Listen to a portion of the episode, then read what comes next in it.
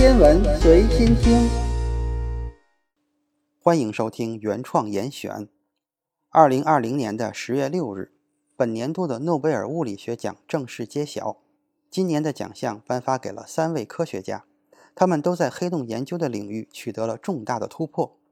这次诺奖奖金的分配也是很有意思的，奖金的一半给了英国物理学家罗杰·彭罗斯，他的研究成果是发现黑洞形成是爱因斯坦广义相对论的必然结果。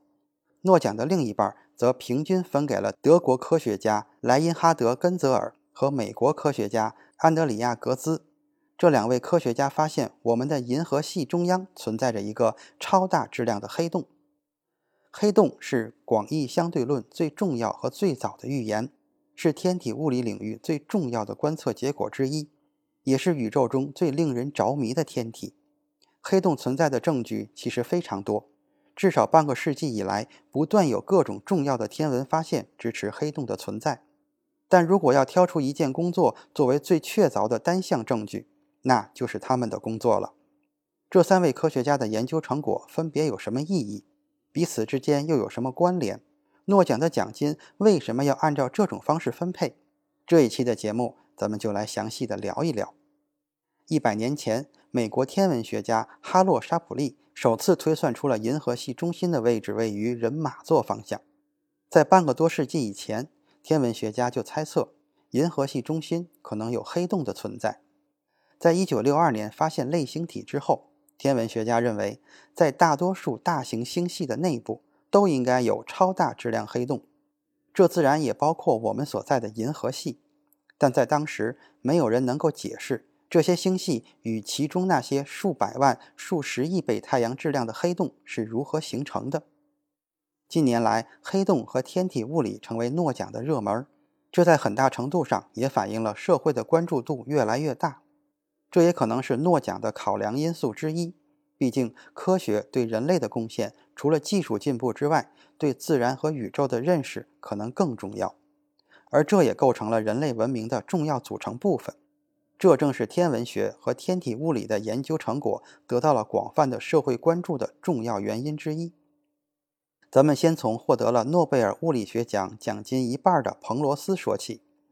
彭罗斯，大家可能不是很熟悉。但是霍金你肯定听说过，彭罗斯获奖成果中的一部分就是和霍金合作时做出来的。如果不是霍金在2018年去世的话，这一次他也许终于能够等到诺贝尔奖了。这一次获奖的彭罗斯的研究成果叫做奇点定理。奇点定理就是证明黑洞在什么条件下是必定存在的。当然，这是一个比较简化的说法。如果要严格的来说，奇点就是爱因斯坦广义相对论场方程中出现的某些特殊的点，在这些特殊的点上，时空的曲率是无限大的；在这些特殊的点上，时空会无限的弯曲。其实，场方程不是一个公式，而是一组由十个方程组成的方程组，就像解数学题一样。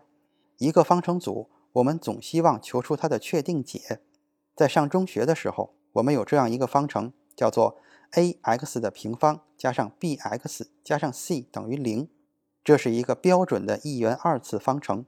这个方程里的 x 就有解，这个解就是 x 等于负 b 加减根号下二 a 分之 b 方减去四 ac。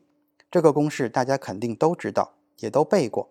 对于爱因斯坦的场方程组，我们也想套用这样的一个公式，求出方程组里的未知数。不过，爱因斯坦的场方程太复杂，它涉及了一种非线性的微分方程，而这种方程目前没有一个统一的公式能够解出来。为了解爱因斯坦的场方程，计算出奇点到底存不存在，一百多年来有很多的物理学家和数学家费尽了心思。比如，一九一六年在战场上作战的德国物理学家史瓦西给出过史瓦西解，这个解对应的黑洞。是个球对称的样子。后来，利斯纳和诺兹陶姆也给出过他们的解，他们给出的解对应的黑洞都不一样，有的是内外两层嵌套的黑洞，有的是既带电又旋转的黑洞。这些物理学家用同样的场方程计算黑洞的存在，为什么会给出这么多不同的答案？这些物理学家之所以能够得到具体的解，是因为他们对场方程的一些条件做了不同类型的简化。这些简化条件，简单来说，就是对于我们的宇宙的假设。比如说，其中的一个假设是我们这个宇宙不是全空的，一定至少存在一点点能量或者物质。在解场方程的时候，做不同的条件简化，也就会在计算的过程中对黑洞的存在得出不同的结论。爱因斯坦本人虽然很关注广义相对论的进展，但是很不喜欢黑洞这种怪物。他也不相信拿自己的场方程算来算去就能算出好几种引力无限大、光都逃不出去的黑洞。更何况我们之前提到的这些物理学家，场方程在设定的特殊条件下是存在黑洞的。其实这并不能从数学理论上完全证明黑洞的存在。这就是为什么，直到爱因斯坦去世，黑洞也只是停留在假设的阶段。直到罗杰·彭罗斯的出现，把特殊假设里才存在的黑洞大大推进了一步。他用更高级别的手段证明场方程里确定、一定以及肯定存在黑洞。准确地说，应该是存在起点，因为起点完全是数学化的。彭罗斯能够取得突破，和他纯数学研究的背景是分不开的。在三十多岁以前，彭罗斯一直研究的是数学，后来才从数学领域跨到了物理领域，而他钻研的就是对数学水平要求最高的广义相对论。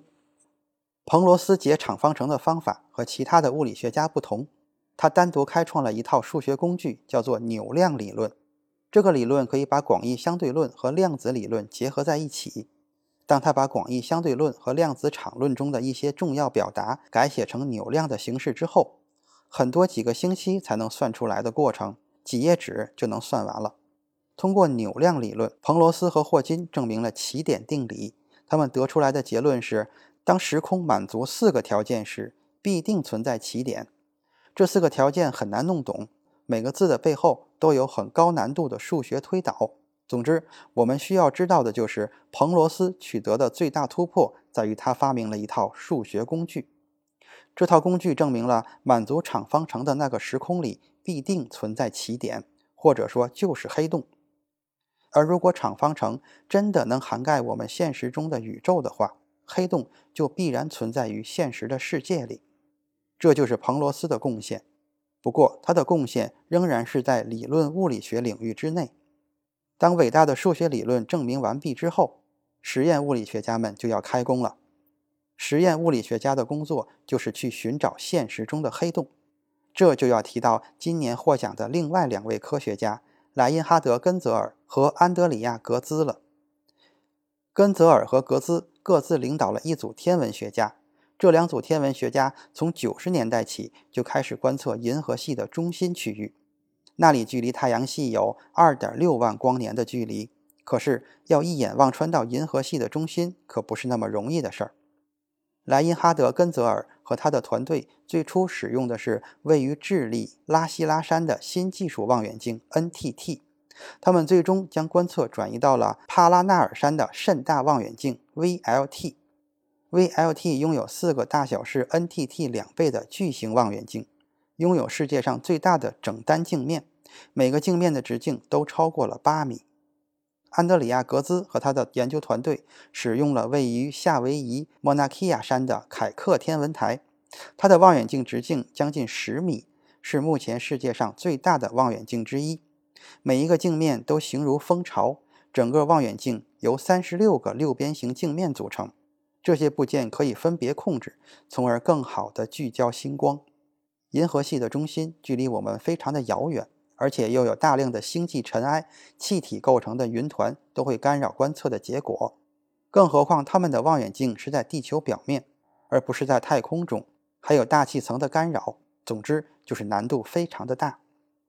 但这两个小组厉害的地方就在于，他们都精准地校正了畸形变化的图像，最终他们得到了高度一致的结果，就是银河系中心存在一个巨型的黑洞。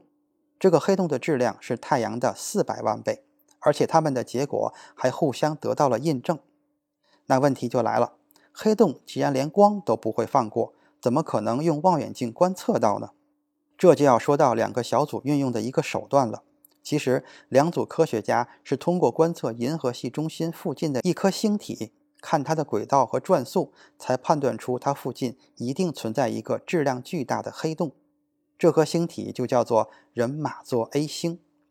两组科学家发现了一个奇怪的现象，那就是人马座 A 星这个大质量的星体绕着一个很小的区域高速旋转，而且更让人困惑的是，这个区域的中央又看不到什么东西。